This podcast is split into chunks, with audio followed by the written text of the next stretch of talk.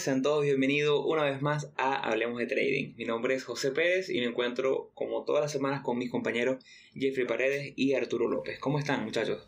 Hola, buenas noches, buenos días, buenas tardes, dependiendo de donde escuchen. Un saludo a todos. Hola José, hola Jeffrey, ¿cómo están? Bueno, bienvenidos a todos otra vez a, a otro episodio. Bueno, como siempre, súper contento de estar aquí junto a mis compañeros, para toda la comunidad latinoamericana que nos escucha semana a semana. Eh, seguimos con este seriado que ha sido súper especial para nosotros y súper super chévere de alguna manera porque una de las cosas que más nos gusta es compartir eh, un poquito de conocimiento y al mismo tiempo nos gusta eh, para este tipo de episodios en la preproducción nos gusta porque nosotros mismos nos damos a la tarea de investigar, de leer un poquito más, de refrescar o de conocer cosas que capaz no dominamos bien. Entonces es, es ese dicho muy famoso que dicen que enseñar es aprender dos veces. Entonces, bueno, seguimos con el seriado de crisis económicas mundiales. Como sabrán, hemos ya hecho un recorrido en las crisis económicas de la historia contemporánea y universal. Hemos pasado por la crisis de la tulipomanía en Holanda, hemos pasado por la crisis de 1929 en Estados Unidos, del 87, el dot-com bubble que fue la semana pasada, y el día de hoy hemos llegado a mi crisis favorita, la crisis del eh, housing market del 2007, 2008, 2009 en Estados Unidos. Suena un poquito raro eso de, mi crisis favorita, pero es que realmente es la crisis que, por así decirlo, más eh, me ha gustado investigar, leer, porque primero creo que ha sido la primera crisis en la cual tuve noción financiera de algún tipo. Y la otra, otra forma es que considero que en esta podrán ver patrones de conducta en los mercados y patrones de conducta humanos que se repiten hasta el día de hoy. Es por eso que este episodio será bastante interesante, pero antes de comenzar a hablar un poquito sobre lo que será todo el episodio del día de hoy, quiero invitar a todos los que nos escuchan, a toda la comunidad hispanohablante, que nos sigan en nuestras redes sociales. Para nosotros es muy importante llegar a más personas para que más personas puedan escuchar este buen contenido, este buen material. Es por ello que los invitamos a que nos sigan en Instagram, que pueden encontrarnos como arroba hablemos.de.trading también estamos en Twitter como arroba Hablemos Trading y en nuestro correo electrónico que siempre recibimos dudas, preguntas, sugerencias y súper encantado de responderlas, el cual es correo.htt.com.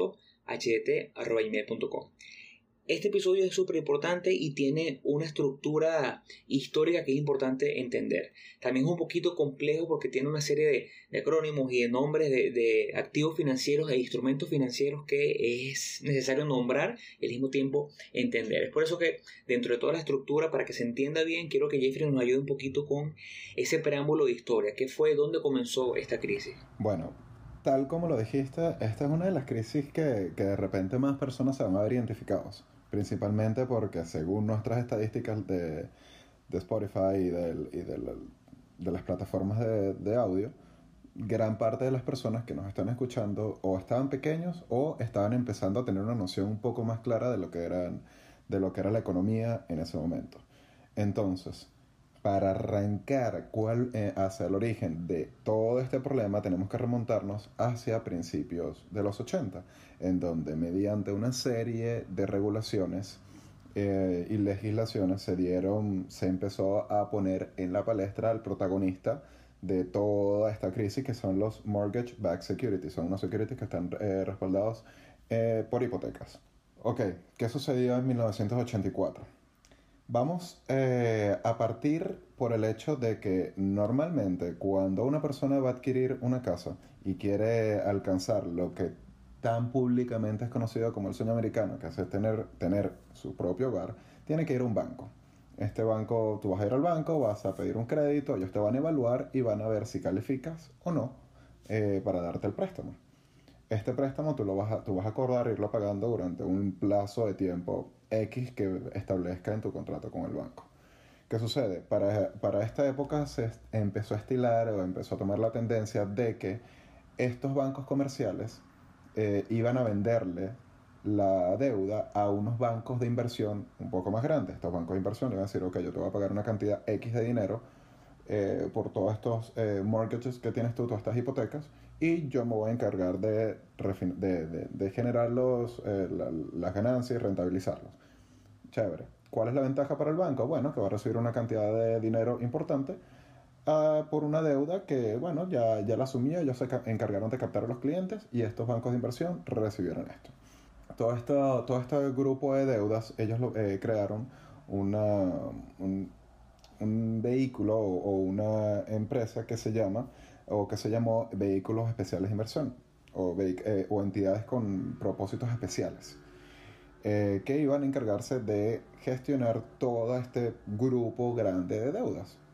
¿Qué hicieron posteriormente? Lo dividieron en grupos pequeños, como en acciones, y vendieron las acciones de estos eh, vehículos de, de, propósitos especiales. De manera que se podían comercializar en Wall Street. El punto con esto es que vamos a partir de que son deudas y está respaldado por la promesa de pago de, los deudores. Entonces aquí es donde empieza a crear, a, nacer todo estos, eh, toda esta crisis o se empieza a sentar las bases. Y vamos a volver al punto en donde, donde les comenté del, de 1984 de las regulaciones, justamente antes de que, de que Arturo haga un comentario, si quiero tomar un par de minutitos acá con esto, porque es el principio de todo este desastre. ¿Qué sucede? En esta época estaba de presidente Ronald Reagan y se dan unas regulaciones, legislaciones que permitieron a las aseguradoras y fondos de pensión poder comprar estos tramos de, acciones que les comenté anteriormente, que fueron eh, creadas por los bancos de inversión que compraron las hipotecas a los bancos comerciales a raíz de nuestro sueño o el sueño de las personas por tener una casa.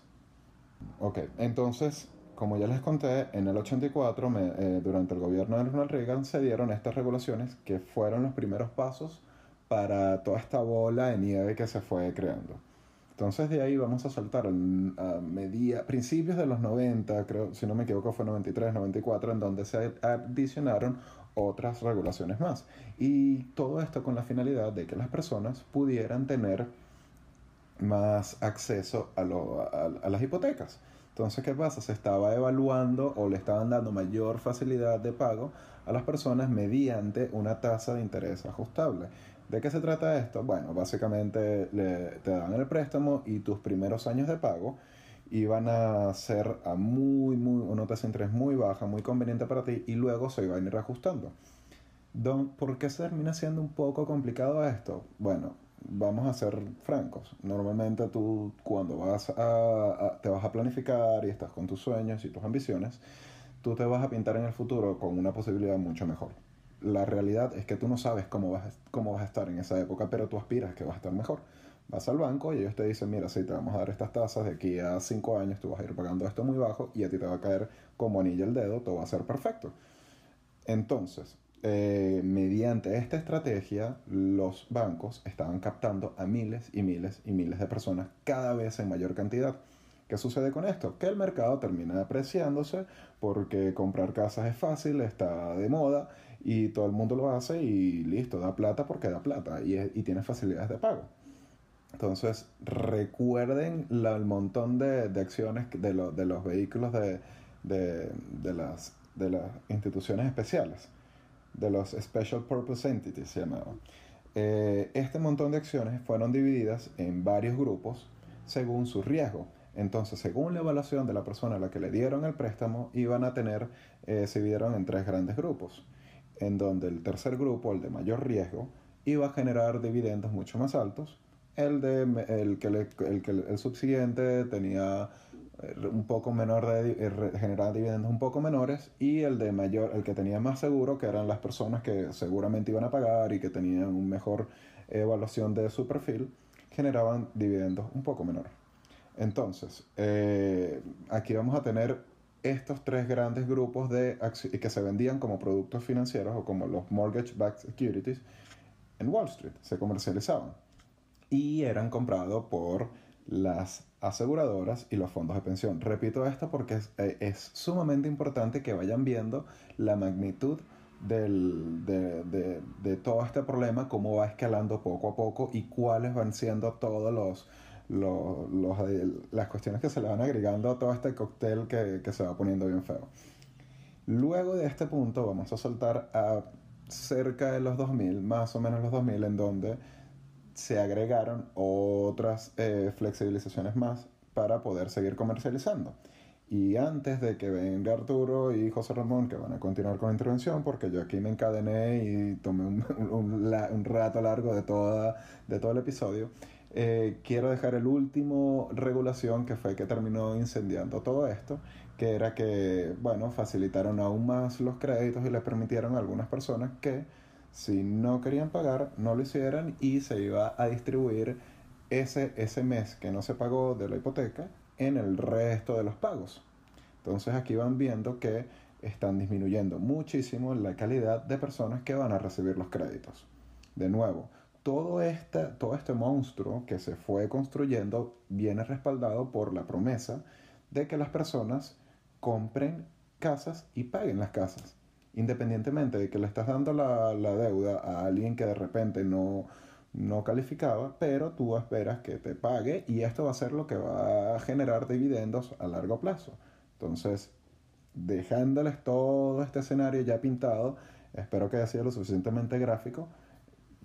quiero, quiero cederle el turno a Don Arturo para que continúe con la historia de, de, de cómo se fue desarrollando todo esto. Bueno, yo voy a hablar dos minutos.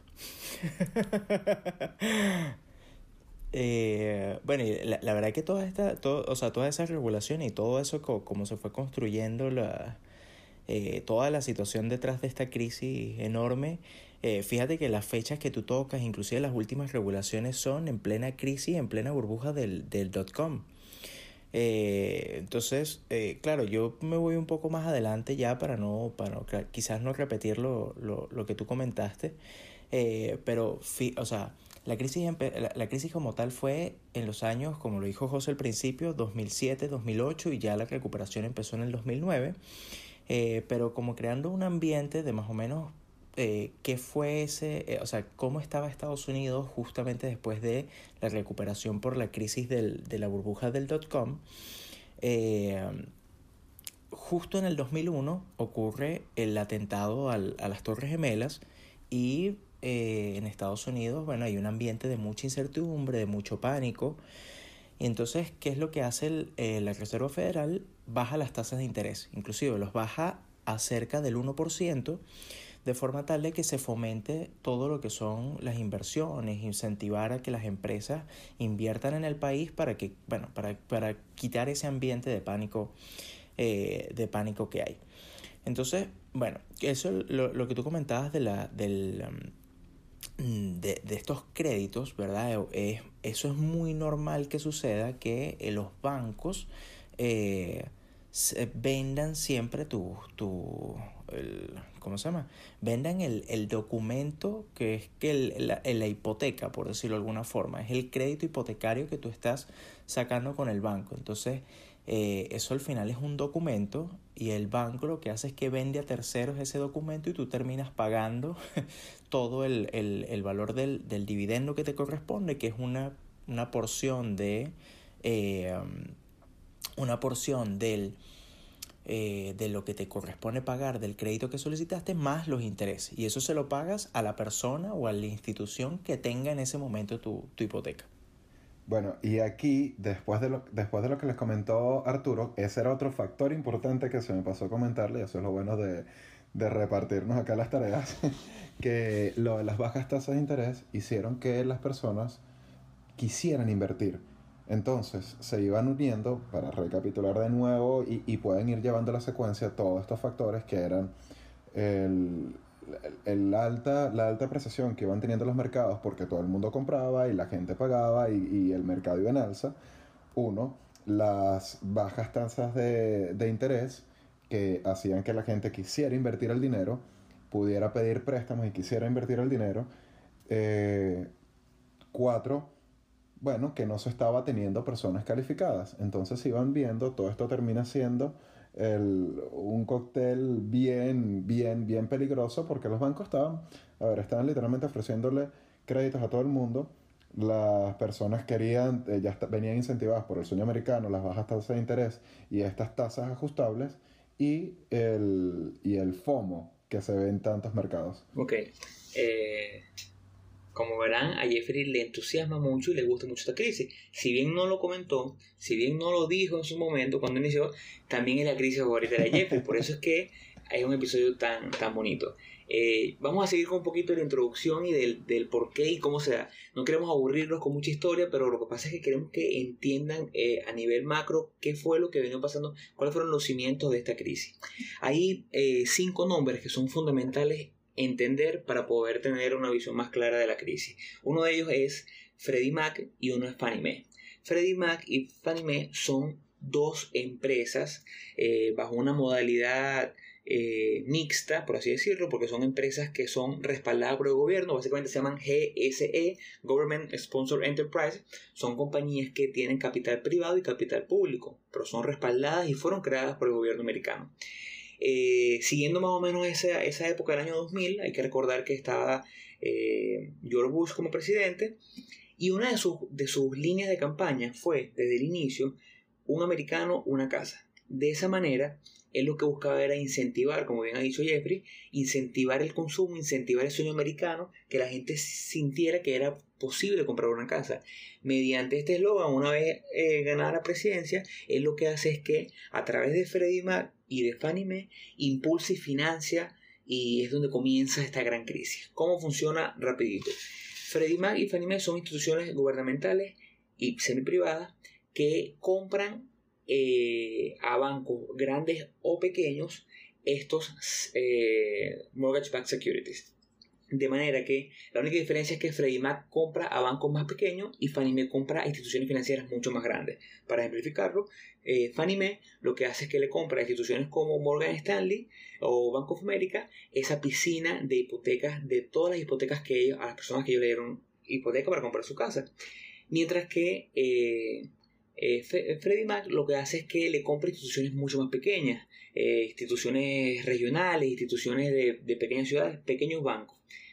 ¿Qué ocurría? Obviamente, en los mercados, eh, la cantidad de dinero que dispone un banco es infinito, no es infinito. Es por eso que el banco de Jeffrey en Miami, un banco pequeño que nada más tiene dos localidades, tiene una cantidad finita de dinero y con esa cantidad él da créditos hipotecarios para que la gente compre su casa. Una vez que Jeffrey se queda, si el banco de Jeffrey se queda sin dinero, él va a donde Freddie Mac, le dice, mire, tengo esta piscina de 100 créditos hipotecarios que di, se los vende a Freddie Mac, Freddie Mac se los compra obviamente, de esta manera le inyecta liquidez al mercado de, las hipotecas y sale el banco de Jeffrey a seguir dando hipotecas. Obviamente, como todo esto estaba amparado bajo la, política económica y gubernamental del presidente George Bush, los bancos tenían la, facilidad de seguir con liquidez para seguir prestando. ¿Qué ocurre? Eh, el eslogan fue muy bonito, un americano, una casa, pero lamentablemente en los mercados de la vida solamente puede haber una cantidad finita de compradores que tengan esas calificaciones adecuadas para eh, poder optar un crédito hipotecario de semejante nivel. Es por ello que una vez que los bancos se quedaron sin personas a quien prestarle dinero, porque solamente había una cantidad finita de doctores, de ingenieros, de abogados que ganaban suficiente como para hacerlo, como veían que era negocio seguir prestando porque el Estado lo respaldaba, ellos básicamente empezaron a prestarle dinero a cualquier persona, como dijo Jeffrey. Ahí no había, no había discriminación alguna, se le prestaba dinero a cualquiera que tuviese medianamente un nombre no hacía falta un registro de, de, pago, no hace falta tener un muy buen trabajo. Entonces, obviamente, ahí es donde viene la burbuja. Los bancos dejaron de ver el, problema macro, dejaron de, ver que se le estaba creando una burbuja y pensaron, bueno, no importa porque mi negocio ya no es prestar dinero, mi negocio es que una vez que yo preste, yo hago esta piscina de, de, de mortgage, estos mortgage backed security, y se los doy al gobierno, el gobierno me los compra y yo salgo con liquidez a seguir prestando. Ahí es donde comienza la crisis como tal. Hay una película muy buena que nosotros siempre recomendamos y, si no la han visto le pedimos que vayan y la vean, se llama The Big Short, generalmente está en, plataformas como Netflix, donde eh, de una manera muy visible el director logra transmitir cómo ocurrió desde los cimientos la crisis del housing market en Estados Unidos. Como les comentaba, hay cinco nombres importantes para entender la crisis. Uno es Freddie Mac, uno es Fannie Mae, uno es los MBS, que son Mortgage Backed Securities, uno son los CDO, que son obligaciones de deuda colateralizada, y uno son los Credit Default Swap. Los Credit Swap vamos a dejarlo para el final porque son como que la parte más, más de cierre para entender cómo algunos inversionistas, no muchos, algunos, lograron capitalizar en la caída de mercado. Arturo. Bueno, y es que eh, lo, lo, que pasa es que, claro, esta, toda esta crisis tiene términos muy complejos, o sea, términos financieros bastante complejos, eh, que quizás la idea no es explicarlos todos, porque ahí de verdad que inclusive estuve de, de, lo que investigué, eh, cuando veían como los, o sea, cuando, cuando las empresas quebraron al final de toda la crisis, eh, los instrumentos financieros que, que, estaban utilizando eran como tan complejos que realmente no se sabía cuál era el balance que tenía la empresa. O sea, era una cosa súper, súper compleja.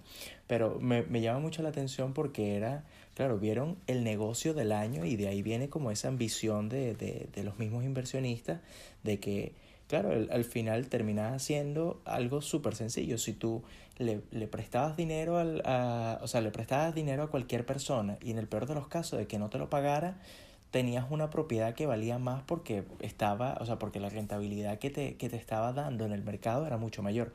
Entonces, eh, es, increíble el, el, el, o sea, como la burbuja que se empezó a crear a partir de, de esto.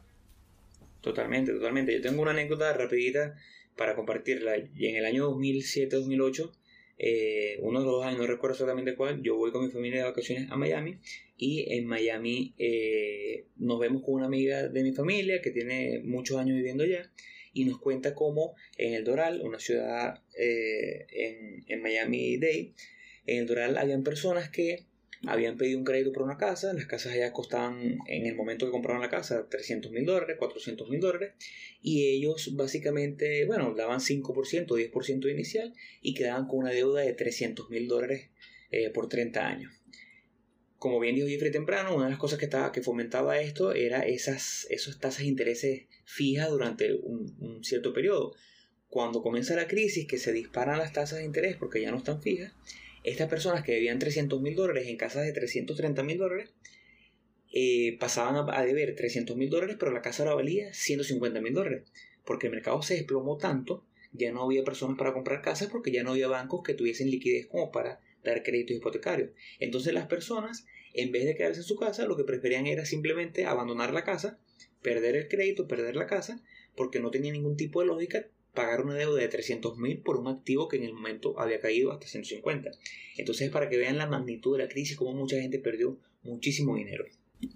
Bueno, y antes, antes de, que, de que Jeffrey comente lo de eh, o sea, la, anécdota interesante sobre, sobre Michael Burry, eh, lo, interesante de esto es que cuando comenzó también, o sea, antes de, toda la crisis, eh, todos estos mortgage-backed securities, el, el, el, tema era que eh, salían muchos analistas a darle como el, el o sea, a, a, calificar estas inversiones y las calificaban como la inversión más segura de menor riesgo, o sea, como la de la, lo mejor de lo mejor de lo mejor eh, eran esta, estas inversiones. Y claro, en un principio eh, en un principio eran, eran inversiones de, bajo riesgo porque obviamente la, a las personas que le, que le estabas prestando el dinero tenían un bajo riesgo crediticio y te iban a devolver, o sea, era muy posible que te devolvieran el, el dinero, pero cuando ya empiezas a eh, entregarle dinero, o sea, prestarle dinero como banco a cualquier persona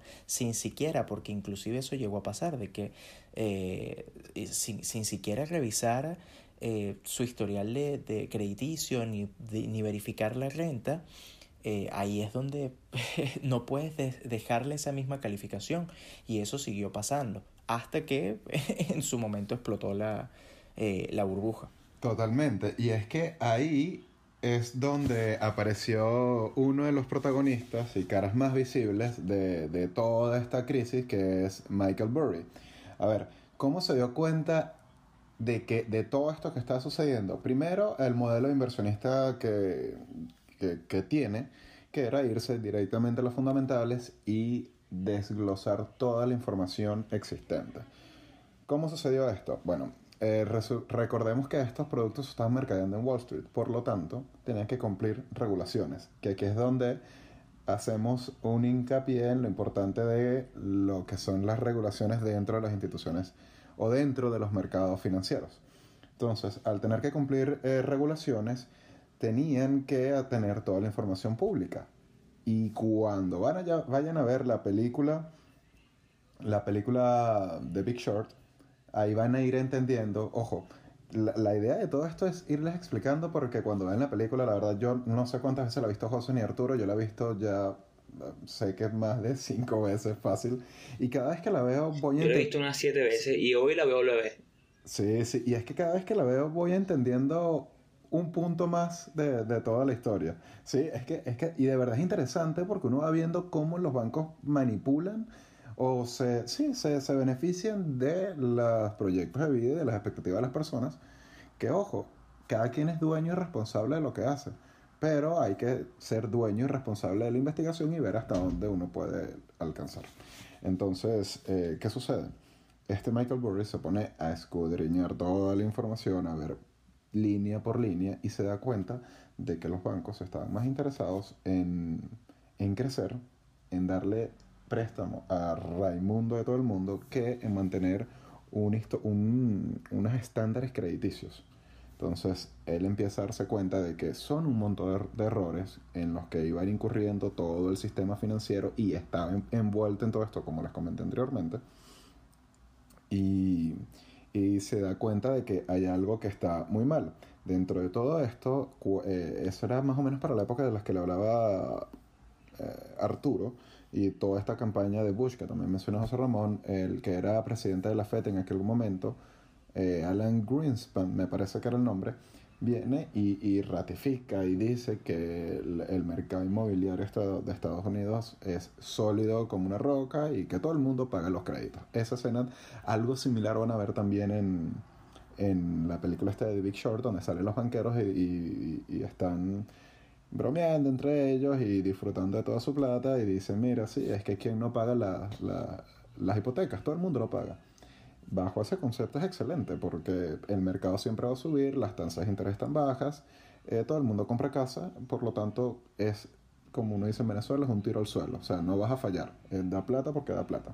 Entonces aquí es donde este personaje se da cuenta y empieza a analizar cuándo va a ser el pic de toda esta tendencia porque según él, de hecho hay varias, hay varias eh, eh, ponencias de él en universidades en donde él explica el paso a paso. Y él decía que en algún momento la lógica iba a sobrellevar toda esa situación de irracionalidad. Em, ¿Cuándo empieza a calcular esto? Bueno, él empezó a ver las tasas de, al ver toda esta data, empezó a calcular cuándo era que iban a vencer las tasas de interés, eh, estas teaser rates antes de las tasas de interés ajustables según el grueso de personas que empezaron a comprar casas sin tener ni los ingresos, ni el patrimonio, ni, ni los, ni, sí, ni, ni plata, ni seguridad para pagar, y empezó a calcular cuándo iba a explotar esto. Dentro de todo este cálculo, lo que terminó dándole, o lo que gatilló que buscara shortear el mercado fue cuando vio que se les flexibilizó las opciones de pago a las personas. Ahí dijo, listo, esto ya, esto ya es el límite porque obviamente ahí vas a traer personas que no tienen plata, que no tienen cómo pagarlo, pero dicen, bueno, me puedo meter en una casa y si me dicen que no lo pague, yo ese mes no pago y voy resolviendo poco a poco. Entonces es un conjunto de cosas que no son sanas para la economía. Y de nuevo, les recuerdo, en esto estaban metidos los fondos de pensión, las aseguradoras. O sea, estaba metido el, el, todo el sistema financiero de Estados Unidos, pero, pero no hasta el cuello, como tres metros arriba de la cabeza. Entonces, eh, ahí, ahí es donde él decide enviarle un correo a, su, a, su, a, los, a las personas que están en su firma y y notificarles que va a empezar a hacer una movida y esa es la parte que van a ver en la película en donde él está ahí sacando cuentas y enviando correo y en donde piensa la, la etapa de, de, estrés.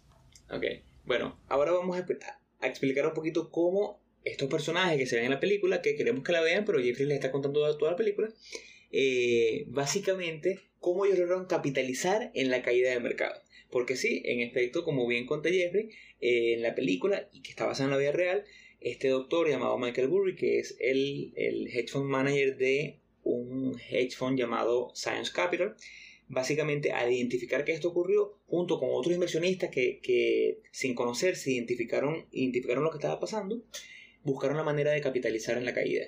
Básicamente hubiesen podido ir a estos bancos o al mercado directamente, como nosotros lo hacemos.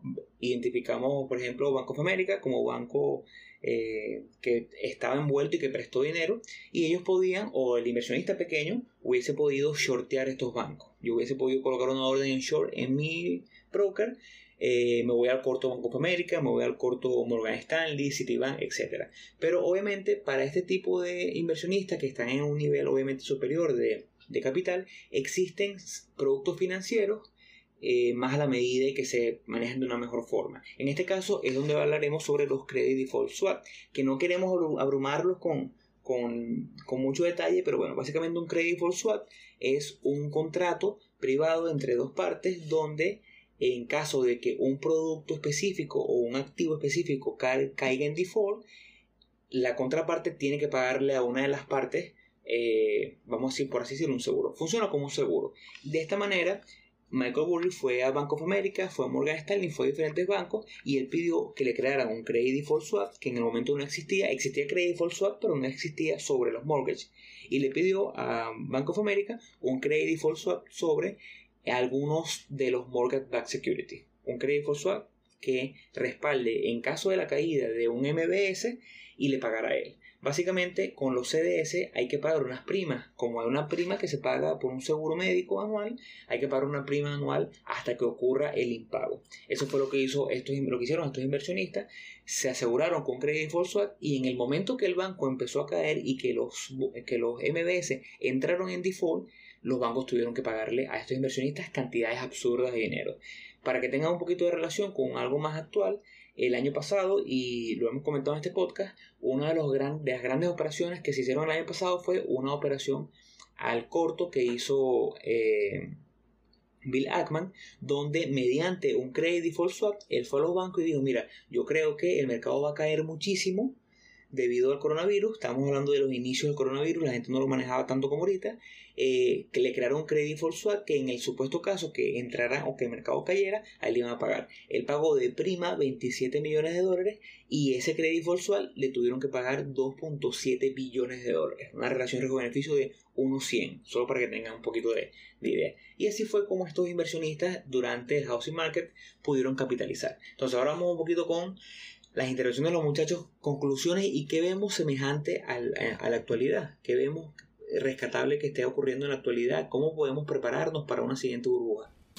Eh, bueno, yo antes, antes de, de, tocar ese, ese tema, sí quería, quería aclarar que también una de las cosas que, o sea, cuando, cuando ocurre la, toda, esta, toda esta burbuja, o sea, cuando, cuando explota la, la burbuja, eh, ocurrió también que, eh, obviamente después de todo este, de, toda esta idea de Bush de de decir, bueno, una casa para cada americano empieza a aumentar como la demanda por las casas y entonces todo el costo de las casas va en aumento y de esa forma fue que se hizo más rentable todo el tema de los MBS, de los Mortgage eh, Backed Securities y de todos los instrumentos que se crearon y todos los derivados.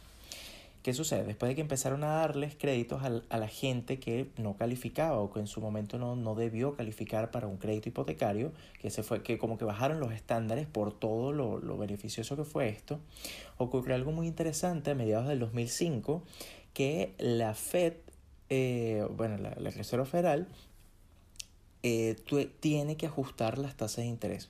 Y ajusta las tasas de interés y las cambia del 1% al 5%. Esto fue como una medida porque tenía que combatir de cierta forma la inflación.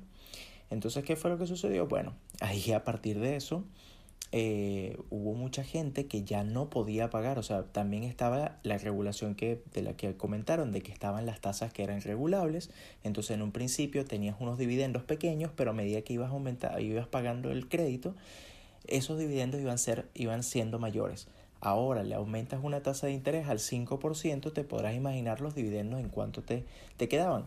Y eso fue lo que sucedió. Sucede que las personas dejaron de poder tener capacidad de pago para esos dividendos y entonces dejaron de pagar los, los, créditos hipotecarios. ¿Qué pasa? La institución financiera, o sea, el banco, la, persona, se queda con la casa, ¿verdad? La pone al mercado, pero entonces ya no hay compradores. Ya se acaba la demanda de, de las casas, entonces se quedan con una casa que supuestamente vale 300 mil dólares, por decir un monto, y, la tienen que y le tienen que bajar el precio porque no hay, no hay demanda de la casa. Es simplemente regla de, de, oferta y demanda. Y a partir de eso colapsa todo este sistema y aquí es que viene toda la, toda la crisis. Inclusive, muchas de las consecuencias de, o sea, entre las consecuencias de esta, de esta crisis que afectó a muchos países en el mundo, no solamente Estados Unidos, eh, muchos bancos en Estados Unidos quebraron, como por ejemplo el caso de Lehman Brothers, eh, y, hubo muchos bancos también que, eh, que se tuvieron que fusionar, o sea, muchas instituciones que se tuvieron que, fusionar con otras como para poder salvarse. ¿Qué fue lo que hizo el gobierno de Estados Unidos para no, para no alargar toda la, explicación? el gobierno de Estados Unidos empezó a dar como créditos de emergencia solamente para salvar las instituciones financieras. Ahora, de ahí ya viene, eh, inclusive con, con, el tema del, de los CDS, de los Credit Default Swaps, está un caso bastante interesante que es el de la empresa de AIG, que AIG empezó a soltar eh, de estos Credit Default Swaps, empezó a soltarlos y a soltarlos y a soltarlos como un instrumento de inversión también, inclusive también tenían calificación AAA por, la, por las mismas agencias que, la, que las especificaban, o sea, que, la, que, que como que le hacían el rating y eh, muchas de esas, de esas pólizas no tenían ningún respaldo para poder pagar en dado caso, porque el mercado seguía subiendo, o sea, el mercado inmobiliario seguía subiendo, entonces no había falla en ningún lado. Y bueno, explota la burbuja y te podrás imaginar el caos de eso. Ahora, con el, con el a mí lo, lo que me parece curioso de todo esto es que, claro, termina toda la crisis, eh, que el gobierno americano lo que hace es empieza a soltar créditos a, a, muchas empresas que eran como pilares de la economía, bueno, pilares de la economía, pilares de, de instituciones financieras que eran pilares dentro del, dentro del, del sector financiero. Eh, pero entonces eso te da como a reflexionar de que independientemente, porque al final esta crisis la crearon ellos mismos, o sea, esto no fue algo que, que o sea, es ambición de, de de, de, la gente, porque igual termina siendo todo, todo, este mismo tema de las emociones y la psicología humana, pero eh, es una crisis que se creó por ellos mismos. Pero entonces dejas como el desastre de todo eso, creas esta crisis y luego sale el gobierno a respaldarte y a salvarte de toda esta situación. Y los bancos entonces al final nunca perdieron, o sea, porque eh, te, caíste en quiebra todo, pero luego te, te vuelve nuevamente a, a, salvar el gobierno. Entonces, yo pienso que es algo como para reflexionar para futuras crisis que puedan ocurrir, de que si una institución o una institución financiera sabe que el gobierno va a interceder por ellos en caso de quiebra, bueno, ¿qué les importa caer en quiebra? No sé si me explico, o sea, como que les importa caer en una crisis, en una próxima crisis. Ahora, ya para, para ahora sí, para responder la, la pregunta de José, eh, sinceramente, el, el, um, hay que, o sea, hay muchas similitudes y se observan demasiadas similitudes entre todas las crisis que hemos hablado. Ya esta sería una de las, eh, esta sería la última crisis de la que vamos a hablar, pero si se fijan siempre hay ese tema de la ambición de cómo hacer una inversión que me dé mucha más rentabilidad. Siempre está esas emociones humanas a flote de querer más, más, más y más. Entonces, eh, siempre hay esa euforia por algo. En este caso fue el mercado inmobiliario, por comprar una casa. El, ese mismo tema de que hay demasiada demanda por eso y el mercado sigue subiendo, subiendo, subiendo hasta que llega un momento en que no hay más que, o sea, no, no hay más quien quiera comprar. Entonces, eh, yo siento que ahí, eh, no, no, y obviamente no, no es por volver a comparar, pero eh, fíjense en los instrumentos que están ahorita o todos los activos, todos los que son eh, eh, derivados o, o, stocks o, o, criptomonedas o cualquier cosa que está de moda en la, en la boca de todos. Eh, eso es euforia, que todo el mundo es, es hablando de eso, pensando en eso, queriendo invertir en eso. Y por eso hay que tener mucho cuidado porque cuando empieza a ver eh, a respaldarse, eh, no sé, en programas de televisión, que sale gente y empieza a hablar. Pasa que ya me, me voy a mojar, como dice José, con el tema de, de, las criptomonedas. O sea, hay que estar con, con mucho cuidado porque siempre sale una persona en la televisión y empieza, no, el Bitcoin va a llegar a 100 mil dólares, a 200 mil dólares. Y puede que llegue, puede que llegue inclusive más alto. Pero el problema está en que... Eh, hay que ir con cuidado porque cuando, eh, o sea, esas noticias tienen una intención. Esas noticias lo que quieren es hacer que tú tengas como mucha euforia por el tema y que quieras comprar, quieras comprar, no querer perderte el movimiento. Y eso, detrás de eso siempre hay una intención. Entonces, eh, yo creo que siempre hay que tener cuidado con, vamos a llamarlo las modas, y que todo el tema de que está en boca de todos. Y ya no, no converso más. Bueno, yo, yo hablé demasiado durante todo el episodio, así que voy a buscar ser lo más breve posible. Antes de arrancar, sí quiero recordarles a todos que nos sigan en nuestras redes sociales. En Instagram, arroba hablemos.de.trading. Cuando nos quieran hacer alguna consulta que, que nos sentimos súper halagados cuando, nos cuando vemos que llegan los correos preguntándonos y que nos cuentan que nos están escuchando, el, eh, nuestro correo es correo.hdt.gmail.com y en Twitter arroba hablemos trading. Entonces, eh, José Ramón mm, preguntó o, nos pidió que diéramos nuestras opiniones sobre cómo protegerse o, cuál sería la conclusión por parte nuestra. Bueno, em, desde mi punto de vista hay que hacer el due diligence necesario para poder saber cuál va a ser el punto de riesgo, identificar las alertas.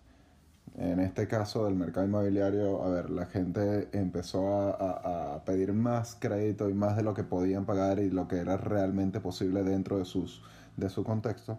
Y aquí es donde cada inversionista debe de hacer toda la investigación para ver hasta dónde es posible aguantar una pérdida, qué podría ser, suceder, los escenarios de what if y hacer una evaluación en general de manera de que no se vea tan afectado en caso de que haya una eventual caída. Lo mismo con las criptomonedas, ok, ver hasta dónde yo puedo eh, eh, sentirme cómodo con el riesgo y en dónde ya estoy teniendo una, una, quizás un target o una expectativa de retorno irreal y, y que no tiene un sustento sólido. Básicamente eso, yo creo que sería eso, porque el resto de la historia queda bien clara. Y lo último, sí, recomendarles que vean The Big Short. Y hay otra película que le recomendé a José Ramón hace unos días y a Arturo, que se llama 99 Homes. También es muy buena y, y muestra la otra cara de, de, todo este tema del Big Short, de la, de la película de Big Short. Es sumamente buena esa película. Las dos, las dos en contraste son bastante buenas. Bueno, yo para finalizar quiero recordar eh, o hacer mención a, a par de cosas que siempre vemos en, las redes. Bueno, es que hoy vi la página oficial en Twitter de la SS, que es el, ente americano encargado de regular las operaciones en bolsa. El tweet decía, si no, entiendes la, si no entiendes el instrumento financiero, no inviertas en él. Me parece muy apropiado con, con lo que viene diciendo Jeffrey. Si no conoces el instrumento y si no sabes qué hace, no sabes cómo funciona, no inviertas en él. Es necesario entender eh, en lo que estamos invirtiendo, entender cuál es el riesgo máximo que, en que podemos incurrir. Y otra cosa que escuchamos muy a menudo y que me parece que es muy va muy de la mano con esto es que no inviertan o no arriesguen dinero que no están en posición de perder. Eh, yo creo que es fundamental entender que si no somos expertos o si no tenemos un nivel por lo menos medio de lo que estamos haciendo en lo que es finanzas e inversiones y trading, no podemos meter una cantidad de dinero que no nos podemos permitir perder y tratar de, apostar a eso, porque eso sí es apostar, cuando no tenemos un plan y simplemente entramos. Lo que menos queremos es escuchar eh, cosas como la que me vino recientemente, hace par de semanas, una persona que próximamente estaremos entrevistando en el podcast, me comentó que un amigo en esta euforia que, esta euforia que hay hoy en día en todo el tema de Dogecoin, tomó 7.500 dólares de sus ahorros, los metió en Dogecoin y esos 7.500 dólares en el momento eran 7.500, a las 2-3 horas eran 3.500 dólares. Eh, es todo el tipo de cosas que estamos, a la que estamos eh, exentos del mercado, porque es probable que si no conocemos algo y simplemente lo oímos y queremos capitalizar sin tener idea de lo que está pasando, podemos caer en manos de de este tipo de, operaciones en la cual lamentablemente pierdes mucho dinero y el FOMO y todo este tipo de, sensaciones hacen que pierdas muchísimo más. Es por ello que les recomendamos muchísima cabeza, muchísimo eh, lectura y les recomendamos que escuchen todo este podcast, todos estos episodios que son hechos con mucho cariño para toda la comunidad latinoamericana que día a día nos escucha porque sabemos que no hay mucho o no hay muy buen contenido en español como este podcast que lo que trata es básicamente ayudarlos a todos ustedes y a nosotros mismos eh, con esta este uso constante del aprendizaje, del estudio, de todo lo que han sido estas crisis pasadas en este seriado, porque si bien es, posible que no logremos identificar la siguiente crisis, sí tengamos las herramientas para por lo menos sobrellevarla de la mejor manera. Eh, con esto hemos llegado al episodio, al final del episodio. Eh, yo quiero despedirme y como siempre despedir y agradecer a mis compañeros por estar todas las semanas con nosotros. Muchísimas gracias Jeffrey, muchísimas gracias Arturo y bueno, será hasta la semana que viene. Muchas gracias José, muchas gracias Arturo. Chao y gracias a todos por escucharnos hasta este punto. La verdad que nos gustó mucho. A mí, a mí particularmente me gustó bastante el episodio, así que un saludo y gracias. Sí, se notó, se notó. hasta luego, muchachos.